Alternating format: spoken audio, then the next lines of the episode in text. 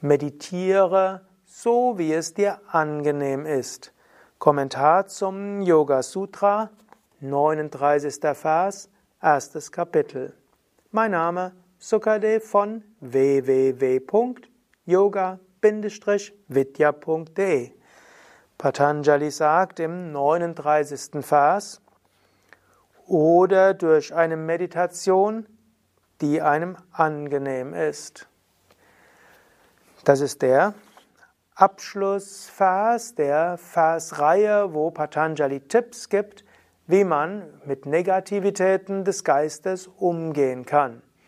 Das Ganze hatte ja begonnen, dass er die Hindernisse vorstellt, die es so gibt.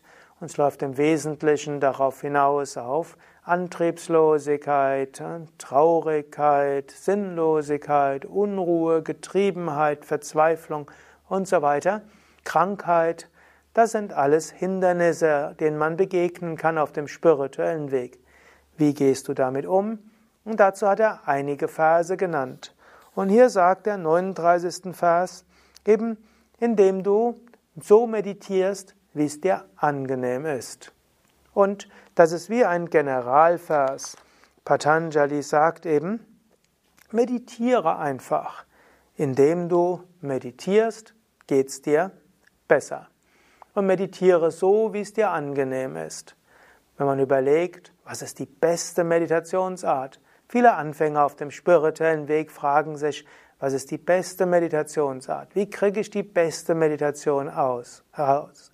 Patanjali sagt nicht, meditiere auf die beste Weise, sondern meditiere auf eine Weise, die dir angenehm ist. Langfristig gesehen wirst du dann meditieren, wenn die Meditationsart, die du gefunden hast, dir irgendwo angenehm ist. Er sagt ja, Yata Abhimata Dhyana Va. Va heißt ja oder. Das heißt, was dir hilft, aus den Schwierigkeiten herauszukommen, ist unter anderem Dhyana, Meditation. Und zwar Yata sowie Abhimata, wie es dir angenehm ist. So finde heraus, welche Meditation ist dir angenehm? Wie kannst du so meditieren, dass es dir angenehm ist? Du kannst auch, angenommen, du bist in einer spirituellen Krise und du hast keine Lust auf die spirituellen Praktiken, dann kannst du überlegen, wie müsste ich Pranayama machen, dass es mir angenehm ist? Wie müsste ich Asanas üben, dass sie mir angenehm sind? Wie müsste ich meine Meditation gestalten, dass sie angenehm ist.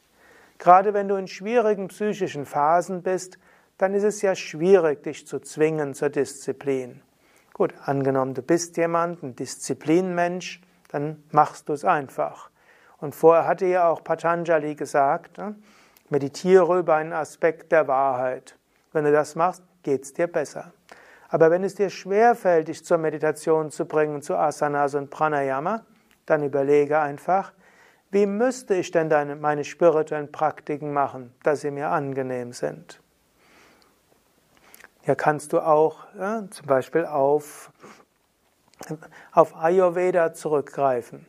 Dort gibt es ja zum Beispiel den Kapha-Typ.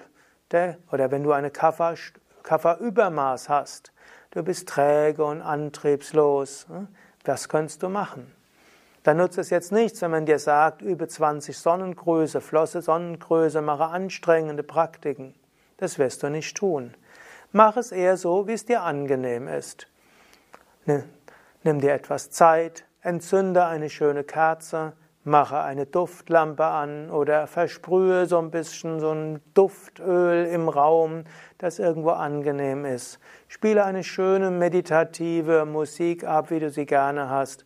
Trinke vielleicht einen kleinen angenehmen Kräutertee und dann fange an mit Anfangsentspannung. Unterstützt der Schulterstand, unterstützt einen Fisch, sanfte Vorwärtsbeuge, sanften Drehsitz und danach übe die Pranayamas, die dir angenehm sind und übe Meditation, wie es dir angenehm ist. Gestalte dir deine Praktiken angenehm und dann machst du sie auch. Angenommen, du bist ein Vata-Typ, könnte man sagen, es wäre zwar gut, wenn du jeden Tag die gleiche Praxis zur gleichen Zeit machst, das hilft dir, eine gewisse Beständigkeit zu bekommen.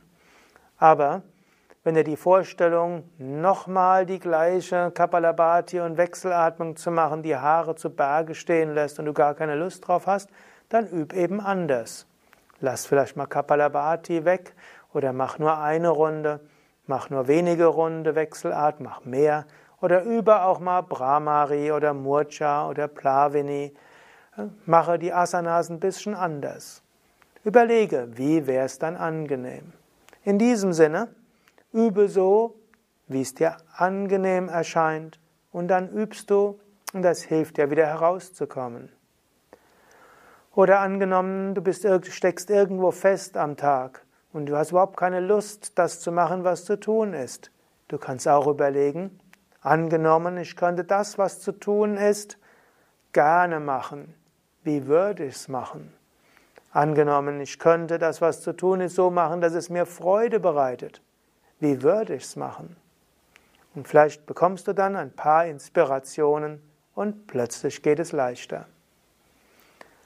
Also, vielleicht hast du ja jetzt gerade so etwas, was zu machen ist und was du nicht so gerne machst. Dann überlege, angenommen, ich könnte es so machen, dass ich es gerne machen. Wie würde ich es machen? Nicht, was würde ich stattdessen machen, was zu tun ist, sondern überlege, wie könnte ich das, was zu tun ist, mit Freude machen. Oder angenommen, ich könnte es mit Freude machen. Oder wie würde es jemand machen, der es mit Freude macht? Dann wird plötzlich vieles leichter gehen. Und vielleicht hast du ja auch gerade so eine Motivationskrise für Asanas, Pranayama, Meditation. Dann überlege, wie könnte ich es machen, dass ich es gerne mache? Und dann mach's. Ja, soweit Kommentar zum 39. Vers, ersten Kapitel vom Patanjali Yoga Sutra. Das nächste Mal fängt eine Reihe an, wo es zu Samadhi geht und wie verhält sich jemand, der Samadhi erreicht hat. Was sind die Erfahrungen? Welches höheres Wissen gibt es? Also der nächste Vers leitet eine neue Versreihe ein und du kannst dich darauf freuen. Mein Name Sukadev von www.yoga-vidya.de.